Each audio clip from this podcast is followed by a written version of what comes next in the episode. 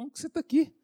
Quero te dizer que Deus tem um pão novo para você, tem um alimento espiritual, ele é o pão vivo que desceu do céu para o nosso alimento espiritual. Esse pão, ele nos dá sustância, como dizia minha avó, sustância para a gente caminhar essa jornada que todos nós aqui estamos inseridos, que é a jornada que da vida, não é? Estamos nessa jornada. E também falando em jornada, estamos aqui diante de uma série de mensagens que nós estamos compartilhando sobre um tema que eu particularmente considero esse tema um dos mais conflitantes no que diz respeito à realidade à nossa volta e um dos mais conflitantes com relação a sentimentos que nos acometem. Sentimentos que vêm à nossa mente, à nossa cabeça. Né? Quando nós falamos sobre a igreja vencedora, quando nós falamos que a natureza da igreja é ser vitoriosa, nós estamos questionando, através, obviamente, por meio da palavra de Deus, que é o nosso fundamento, tudo que está à nossa volta, sentimentos, laudos médicos, o sistema desse mundo, a forma desse mundo pensar. Então, a palavra de Deus é exatamente isso. A palavra de Deus, irmãos, é, ela é confronto o tempo todo. Nós recebemos essa palavra no nosso coração e se essa palavra ela não nos incomodar no bom sentido para fazer com que nós cresçamos em Deus, né, é, tenhamos, é, vivamos uma vida de pureza e santidade. Tem muita gente que ouve uma palavra e se ofende. Não, não é possível. Se ofende com uma repreensão. A repreensão da palavra. Porque às vezes confundem, né? A repreensão do pastor não é o pastor, não. Ele está só sendo um mensageiro. Na verdade, o pastor é um mensageiro, só isso. Toda glória, toda honra está na palavra, está em Deus, né? Assim como todos nós aqui somos mensageiros dessa mensagem, mensageiros da palavra de Deus. E qual é a glória do mensageiro? O que ele está transportando, o que ele está levando. Um carteiro, por exemplo, é uma profissão, está lá, todo mês você recebe a sua conta na sua casa. Todo mês você recebe uma correspondência, sei lá, importante que seja, mas uma encomenda. A glória do, do, do mensageiro está naquilo que ele transporta, naquilo que ele está levando. Não naquilo que ele propriamente faz, mas naquilo que ele está entregando. Amém, gente? Todos nós aqui somos mensageiros, amém? Desse evangelho libertador, dessa palavra maravilhosa. Então eu vou começar. É, você que está ouvindo pela primeira vez, ou quem sabe não ouviu a mensagem anterior, nós temos o podcast, você pode baixar o podcast das mensagens, que aí você vai entender todo esse conteúdo que nós estamos compartilhando aqui sobre a igreja vencedora. Agora, olha para mim. Você crê de coração mesmo que você é mais do que vencedor? Você crê de verdade nisso? Sim ou não? Você crê que na qualidade de igreja você já é um vencedor? Toda palavra crida será aprovada. Toda palavra crida será aprovada. Eu quero te dizer que haverão dias, assim como os de hoje, nublados, mas existe um sol que está brilhando para sempre, né? O sol da justiça está acima dessas nuvens. Então a gente tem que ter muita consciência disso aí, tá bom, gente? Independentemente do momento que estejamos passando, nosso Deus ele continua sentado no trono, a igreja continua sendo vencedora e nós recebemos isso pela fé, pela crença, é certeza, é fundamento. Amém, queridos? Então, vamos lá. Eu falei na última aula o que Cristo fez por nós. Lembra que eu fiz umas perguntas para vocês? Quem lembra? Aí o Lucas reclamou: Poxa, você não falou, você não perguntou para mim. Então, estou te perguntando agora, Lucas. O que, que Jesus fez por você? O que, que Cristo fez por você? Porque ele falou comigo: Poxa, pastor, você falou com Felipe, falou com quem que estava do lado? Com a Linda, mas quem? Que estava do lado do seu lado, do seu lado esquerdo? Com Ed. Só não falei com ele. Aí ele reclamou comigo. Então agora a tua oportunidade solo. Não vou perguntar para mais ninguém, só para você. O que que Cristo fez por você, Luquinhas? Substituiu, tá colando o slide, né? Colar não pode, Luquinhas. Poxa. Estou brincando com ele, gosto muito dele, por isso que eu brinco com ele. Então, gente, o que Cristo fez por nós? Ele nos substituiu, ele nos redimiu nos propiciou, nos reconciliou, nos justificou. E eu quero esmiuçar isso com você. Eu quero estudar a Bíblia contigo hoje, esmiuçando detalhadamente o que significa cada uma dessas coisas. É claro que nós temos, en passant, uma visão, até porque a gente já tem falado um pouco sobre isso, né? Mas eu quero me aprofundar em tudo isso aí que Jesus fez por nós. A redenção, substituição, reconciliação, propiciação, justificação, tudo isso foi parte do que Jesus fez na cruz do Calvário por todos nós. Substituição, eu e você, nós deveríamos receber o castigo de Deus. Nós merecíamos ir para o inferno por causa do pecado e da culpa. Eu falei isso aqui na última vez. O que, que Cristo fez? Ele morreu por nós, morreu pelos nossos pecados. E aí, Romanos 8,3 diz assim: Deus, enviando o seu próprio Filho, à semelhança do homem pecador, como oferta pelo pecado. Deus enviou o seu próprio Filho, à semelhança do homem pecador, como oferta pelo pecado. Deus colocou todos os nossos pecados sobre Jesus. E ele, como nosso substituto, ele recebeu a punição, ele foi castigado, ele foi punido pelos nossos pecados. A punição que pertencia a cada um de nós. E qual era a punição que pertencia a cada um de nós? A morte. Nossos pecados eles são identificados e são transferidos a outro, ou seja, para Cristo que morreu no nosso lugar. Isso é substituição. Morreu a nossa morte. Aí tem um cântico muito famoso, né, que fala isso. Ele morreu a nossa morte para que nós tivéssemos a vida dele, Zoe. Nós falamos exaustivamente aqui na escola Atos sobre isso. Um outro ponto, redenção. O que é isso? É o ato do pagamento de resgate, o preço de comprar algo. É o preço de comprar algo, é o ato de pagamento de resgate. No Antigo Testamento, na, nova, na, na Antiga Aliança, expressa a ação, só para você entender isso, expressa a ação de um parente em tornar livre um membro da sua família ou comprar de volta a sua eh, propriedade que ele havia perdido. Adquirir alguma coisa por de determinado preço, por exemplo, um parente, ele não tinha condições de pagar a sua dívida, ele era ele e a família dele é, eram vendidos como escravos. Aí um, aí um outro parente que tinha situação ia lá e pagava pela liberdade dele comprava aquilo ali. Isso é redenção. Era assim que era feito no Antigo Testamento. Quando nós éramos pecadores, nós estávamos escravizados pelo pecado e pelo diabo.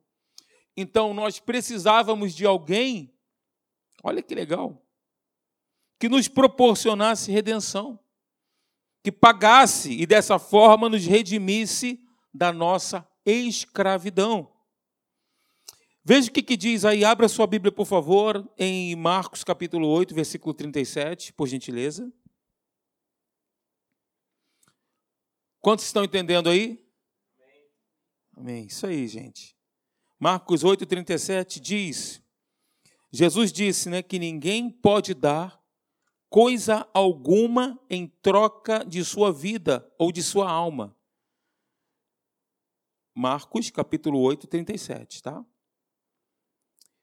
Salmo 49, do versículo 7 ao versículo 9 diz: Mas que o filho do homem veio para dar a sua vida em resgate por muitos. Jesus disse que ninguém pode dar coisa alguma em troca da sua vida ou de sua alma, mas que o filho do homem veio para dar a sua vida em resgate por muitos. E aí nós conhecemos Gálatas capítulo 3, versículo 13, que diz que ele nos resgatou da maldição da lei, fazendo-se maldição por nós. Pois está escrito: Maldito todo aquele que for pendurado no madeiro. Cristo na cruz sobre si, a maldição, Cristo levou sobre si na cruz a maldição que deveria ser nossa. Ele sofreu em nosso lugar e nos redimiu. E aí nós temos diversos textos que falam sobre isso. Por exemplo, Efésios capítulo 1, versículo 7. Romanos capítulo 3, versículo 24. E Hebreus capítulo 9, versículo 12. Tudo isso fala sobre redenção. Todos esses textos nos mostram a redenção que há em Cristo. Isto é, o pagamento do preço do resgate de nossa libertação do diabo e do pecado para sermos livres desses opressores e sermos filhos e servos do Deus Todo-Poderoso, do Deus Altíssimo. Gente, isso é muita coisa, viu? Cristo fez o que somente Deus podia fazer ao dar a própria vida, entregando-se em troca daqueles cujas vidas estavam perdidas e assim os libertasse. Que era exatamente o nosso caso. Então, redenção pode ser usado para expressar o conceito geral de salvação e libertação. Ok? E propiciação? O que significa isso? Propiciação é o ato de afastar a ira divina através de um sacrifício. Também dessa pincelada aqui no nosso último encontro que satisfaz a justiça de Deus. Existe uma palavra hebraica para essa para isso aí, para propiciação, que é cad que bom, a de amor, p de pato, a de amor, r de rato. Capar, né, que se chama a pronúncia, que significa encobrir, esconder, no sentido de que Cristo na cruz do Calvário ele cobriu os nossos pecados, a nossa vergonha, desviando a ira de Deus contra o pecado que tanto desagrada. E aí nós temos essa referência bíblica, por exemplo, em 1 João, 1 de João, capítulo 2, versículo 2. Veja o que está escrito. Ele é a propiciação pelos nossos pecados. Ele é a propiciação pelos nossos pecados. E não somente pelos nossos, mas também pelos de todo o mundo. Avance um pouquinho, 1 João capítulo 4, versículo 10. Diz assim: Nisto está o amor, não em que tenhamos amado a Deus, mas em que Ele nos amou e enviou o seu Filho como propiciação pelos nossos pecados. Amém? Então, propiciação geralmente é entendido como a satisfação da ira divina contra o pecado pelo sangue, pela morte de Cristo. O sacrifício que afasta a ira divina pela purificação do pecado. Eu tirei essa referência aqui. Não vou falar que está em inglês, mas se você quiser depois eu posso te passar. Outro ponto, reconciliados. Nós fomos reconciliados nele. Que maravilha. O sacrifício de Cristo na cruz, como nós já falamos, satisfez a ira divina. Cristo ele recebeu o castigo e nos redimiu dos pecados e agora não só passamos de inimigos a amigos de Deus. Nós éramos inimigos, filhos da desobediência. Só que a partir desse momento, quando fomos reconciliados, passamos da inimizade para a amizade, do estágio de filhos da ira para filhos de Deus, filhos da desobediência para novas criaturas. Glória a Deus. Uh, segundo Coríntios capítulo 5, versículo 19, diz que nós somos também, além disso, amigos de Deus, somos embaixadores dessa reconciliação. Nós representamos essa reconciliação. Nós anunciamos isso para as pessoas. Amém, gente? O apóstolo Paulo diz exatamente isso. Em Cristo, Deus estava reconciliando o mundo através do sacrifício de Jesus. Justificação. De todas essas, todas essas são maravilhosas, mas essa para mim, ela tem um, um significado profundo, porque justificação é um ato instantâneo. Recebeu Jesus é na hora, pá! E sobretudo legal, instantâneo e legal da parte de Deus, pelo qual ele, primeiro ponto, nos considera nossos pecados perdoados e a justiça de Cristo como pertencente a nós e declara-nos justos à vida dele. Essa referência eu tirei da teologia sistemática do Wayne Gruden. Eu achei isso aqui fantástico. Justificação ela tem um senso legal, forense, pois nos dá o direito legal de estarmos diante de um Deus que é santo. Gente, é por legalidade, é por direito. Hoje nós podemos estar legalmente diante do trono da graça de Deus, porque esta posição nos foi conferida por Cristo, morrendo, -nos em, morrendo em nosso lugar, nos tornando justiça de Deus, como se nós nunca tivéssemos pecado. Esse é o significado profundo de justificação. Então, quando Cristo morreu na cruz do Calvário, ele não só perdoou os nossos pecados, pagando a nossa dívida, mas também nos acrescentou a sua retidão e a sua justiça. Na nossa conta espiritual, eu gosto muito de dizer isso. E eu quero usar um exemplo financeiro para você me acompanhar aqui e tentar me entender. Como você tem a mente de Cristo, eu tenho certeza que você vai entender. Nós estávamos em débito com Deus. Eu vou usar algumas terminologias financeiras aqui. Estávamos com débito, em débito com Deus. Éramos pecadores e nada daquilo que nós fazíamos podia acreditar qualquer valor em nossa dívida com Deus. Nada, absolutamente nada do que nós pudéssemos fazer poderia acreditar algo nessa conta. Essa dívida era impagável na perspectiva humana. Então, Cristo na cruz pagou a dívida completamente, anulando nossa dívida. Inclusive, o escritor diz que a dívida que era contra nós, os escritos, ou o escrito de dívida que era contra nós, no qual constava de ordenanças, esse escrito foi rasgado. Ele não existe mais, ela não existe mais. A nossa conta não está mais negativa, queridos. Mas até então não está positiva, nós estamos no zero. Mas eu queria que você entendesse: estamos no zero aqui é somente uma ilustração, porque o perdão dos nossos pecados já é algo de incalculável valor, né? É só para a gente entender um contexto aqui. Então Cristo pagou a nossa dívida. Não estamos mais no negativo, no vermelho.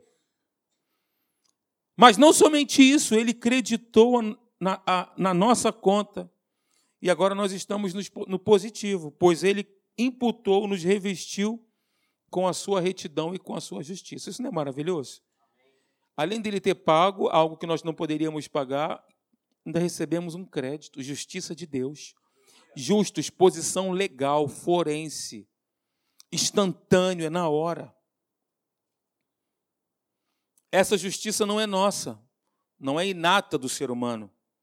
Não pode ser produzida por nós, não pode ser alcançada por nós, não pode ser desenvolvida por nós, ela é divina, é de Deus. É um presente dele, é dom de Deus. Então Cristo nos reveste de retidão e justiça. Agora somos justificados, nós somos declarados inocentes, porque estávamos diante de um tribunal, onde éramos considerados, e de fato éramos mesmo, culpados, mas diante desse tribunal, do tribunal de Cristo, nós somos inocentes, fomos declarados inocentes. Nossa dívida foi paga, nossa conta está no positivo com Deus por causa dos méritos de Cristo na cruz do Calvário. Atos capítulo 13, versículo 39. Vá comigo, por favor. Você que ama a Bíblia, um estudioso da palavra de Deus, me acompanhe nesses textos aí. Se tem alguém do seu lado que não tem a Bíblia, ajude-o.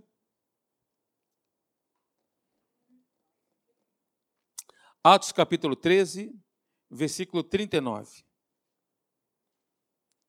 e de tudo o que, pela lei de Moisés, veja, não pudeste ser justificados, por ele, por Cristo, é justificado todo aquele que crê.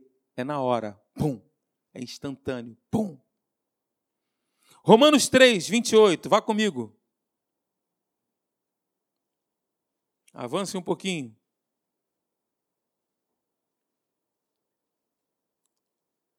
Acharam? Diz assim: Concluímos, pois, que o homem é justificado pela fé, sem as obras da lei. E tem um outro texto que você não precisa abrir, mas eu quero citar para você, Romanos 5, 1. Sendo, pois, justificados pela fé, temos paz com Deus, por meio de nosso Senhor Jesus Cristo. Nós que antigamente vivíamos atormentados, né? desesperados, hoje nós temos paz com Deus, porque nós fomos justificados. Volto a dizer, é uma posição legal, é de direito e ela é instantânea, é por fé que a gente recebe. E para finalizar, finalizar os textos, né? Gálatas 3, 24 diz assim: De maneira que a lei nos serviu de aio ou de apoio para nos conduzir a Cristo, a fim de que, pela fé, fôssemos justificados. Glória a Deus por isso. Então, pagou a nossa dívida, essa dívida que nós não poderíamos pagar e ainda acreditou na nossa conta, e além disso, nos tornou justos legalmente, sem culpa. E aí ele diz em Romanos capítulo 8, versículo 1, que nenhuma condenação há para aqueles que estão em Cristo Jesus. Por quê? Porque a lei do Espírito da vida os livrou da lei do pecado e da morte. Glória a Deus. Uma palavra do Espírito Santo para nós é o seguinte, gente: nós precisamos avançar, nós precisamos progredir, nós precisamos amadurecer, crescer em Deus. Mas sem o, o conhecimento revelado da palavra de Deus, isso não será possível. Se nós ficarmos no campo da intelectualização, das ideias, do intelecto, do raciocínio lógico, nós não vamos avançar na proposta que Deus tem para nós. Nós avançaremos quando o conhecimento revelado da palavra de Deus for a nossa meta, o nosso alvo de vida. Sem o entendimento sobre a condição de vencedores que nós somos, nós não avançaremos. Nós não estamos dizendo aqui que, por exemplo, cremos mediante a sentimentos ou pensamentos ou diagnósticos ou laudos ou sintomas. Tudo isso que a gente está compartilhando aqui, irmãos, é pela fé. A gente pega pela fé, com certeza, que a gente incorpora. Se Deus está dizendo, vou incorporar na minha vida. Eu quero dizer para vocês que, assim como para vocês, para mim também é um desafio. Para todos nós aqui é um desafio. Crer contra a realidade aparente. Né? Continuar crendo, mas o negócio está apertando. Mas cada dia o negócio está ficando mais tenso e você continuar crendo e declarando: Eu sei que o meu redentor vive, eu sei que ele está comigo, Deus está comigo, ele me ama, eu fui justificado, reconciliado. Ele me propiciou, eu não tenho mais condenação diante dele, eu sou filho dele, ele me ama. Essas verdades nós precisamos levantar. Precisamos levantar, trazê-las, dizer para nós mesmos isso. A boca fala, e o coração se enche daquilo que sai da boca. Esse é o processo. Está na palavra. E aí, queridos, vamos voltar. Eu queria que você voltasse comigo em Mateus capítulo 16, versículo 18. Que aí Jesus ele faz um trocadilho, não precisa nem abrir, mas Jesus faz um trocadilho quando ele fala para Pedro assim: Pedro, tu és Pedro, e sobre esta pedra, Jesus ele faz um trocadilho aí, né? Sobre esta pedra. Petra significa sobre a revelação de quem Jesus é. Sobre a revelação de quem Jesus é, a primeira coisa que é dita é: Eu edificarei a minha igreja. Nessa consciência viva aí, na revelação de quem Jesus é, nessa, na consciência viva sobre quem Jesus é, nós somos edificados. A minha igreja será edificada debaixo dessa revelação sobre quem Cristo é. O que, que Cristo é para nós? que, que ele tem feito por nós? Em outras palavras, sem a revelação no Espírito de quem Jesus é e o que ele fez, a igreja teria muita dificuldade de ser edificada.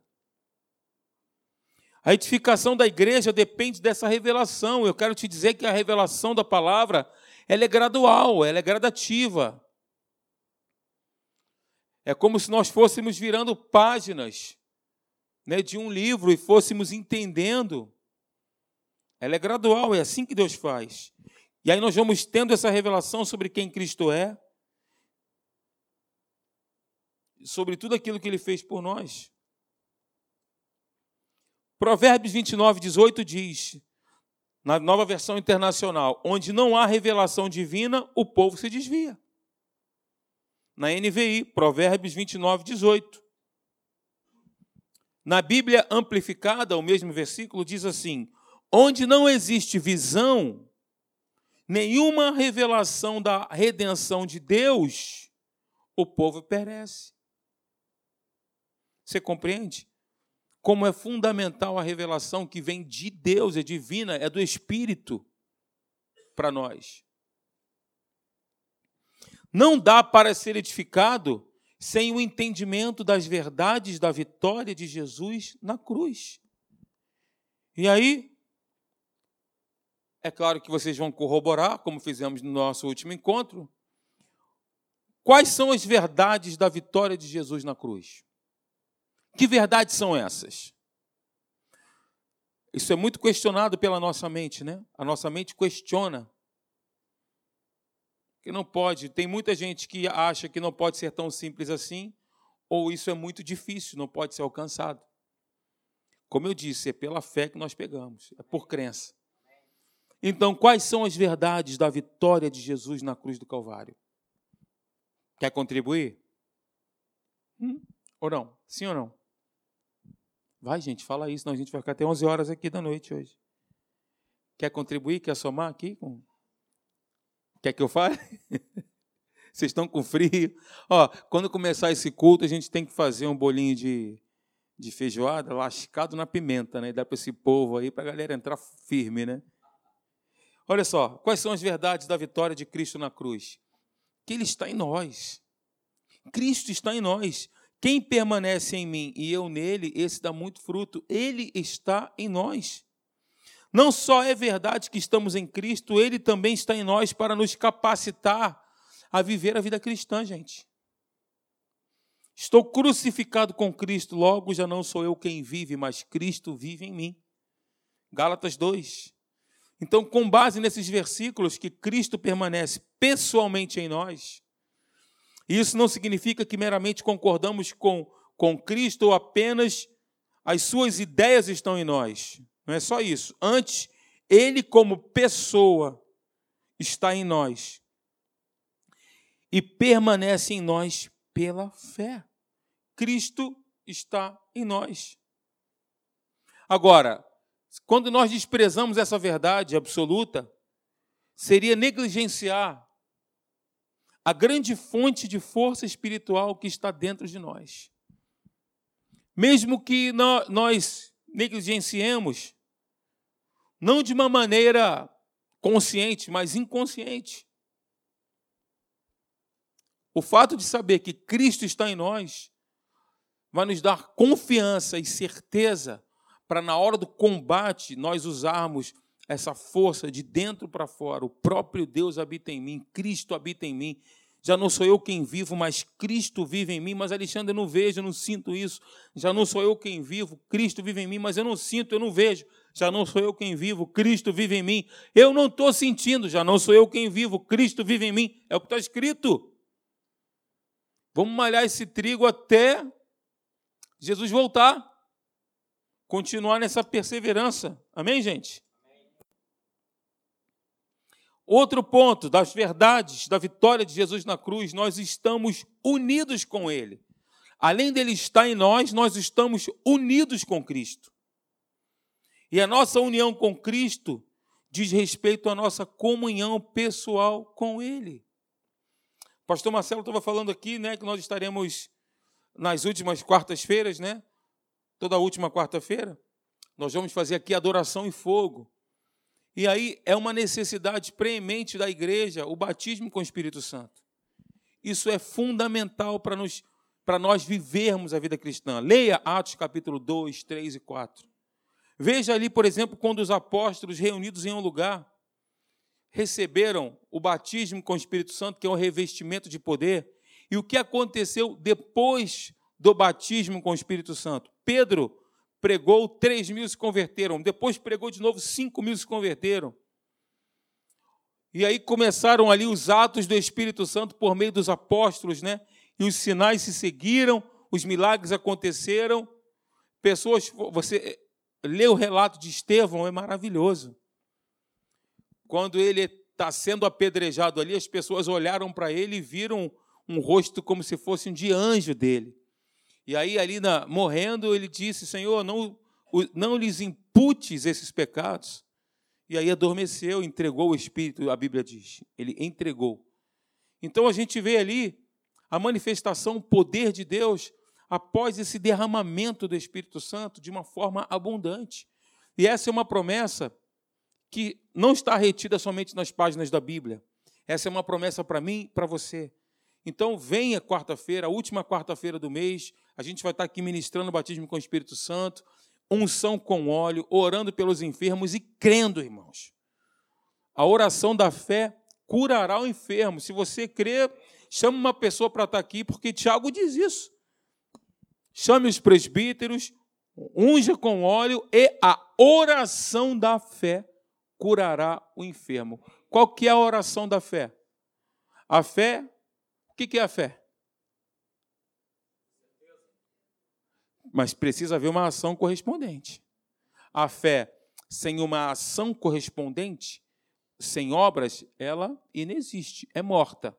Fé sem ação correspondente é morta.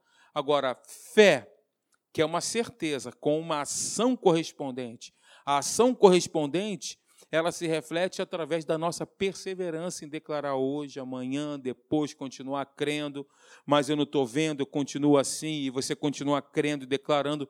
Isso é uma ação correspondente. É simples assim.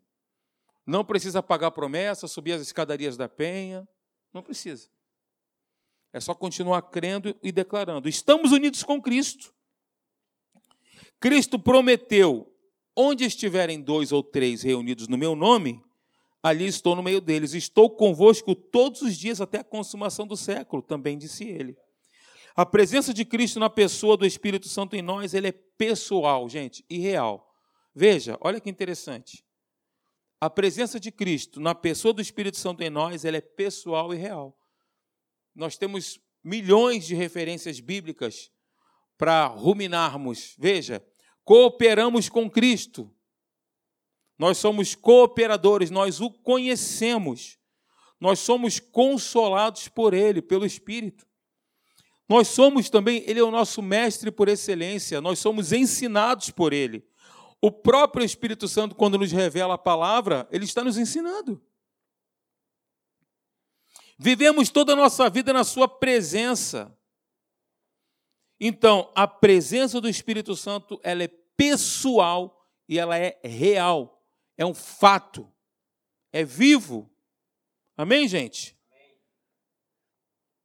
Nós somos cooperadores. Veja, quem aqui já teve a experiência de ler um versículo e aí Deus falar algo fala algo com você e depois você volta nesse mesmo versículo, você tem uma outra perspectiva, uma outra percepção do mesmo versículo que você já leu um milhão de vezes. Esse versículo, por exemplo, Deus pode fazer-vos abundar em toda. Aquela palavra pode, de uns tempos para cá, ela me saltou aos olhos. Porque Deus quer. Deus quer nos fazer abundar. Mas ele fica, Deus, o próprio Deus, ele fica limitado. Por que, que ele fica limitado? Para muitos isso pode ser chocante. Mas Deus, ele não vai ferir o teu livre-arbítrio, ele não vai ferir a tua vontade. Lembram que Jesus estava indo para a sua cidade natal? Estava indo para a sua cidade natal, ele não estava ali passeando, se encontrou, ah, caí aqui na minha cidade natal de paraquedas. Não. Jesus ele foi para a cidade natal dele com um propósito, com um objetivo, que era operar as maravilhas que ele estava operando em todo lugar que ele andou. Só que a Bíblia diz que ele não pôde fazer ali, operar os sinais, porque aquele povo não creu, por causa da incredulidade deles. Jesus queria fazer? Sim, mas ele não pôde fazê-lo, porque a incredulidade é uma barreira quase que intransponível. Quase não, é intransponível. A incredulidade é uma barreira intransponível. Eu quero te dizer que até mesmo o próprio Deus, o Deus Todo-Poderoso, quando não há incredulidade, não há manifestação do poder de Deus. Aliás, perdão, quando há incredulidade, não há manifestação do poder de Deus. Havendo incredulidade, o Espírito Santo fica impedido de agir. Porque Deus ele só trabalha no coração voluntarioso, no coração que crê, no coração que recebe. Amém, queridos? Pegaram aí, tiraram foto?